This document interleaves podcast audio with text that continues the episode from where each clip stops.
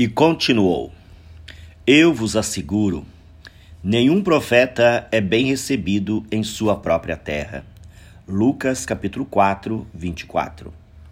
No dia do nosso batismo, recebemos o Espírito Santo, o mesmo que nos dá a capacidade de sermos profetas.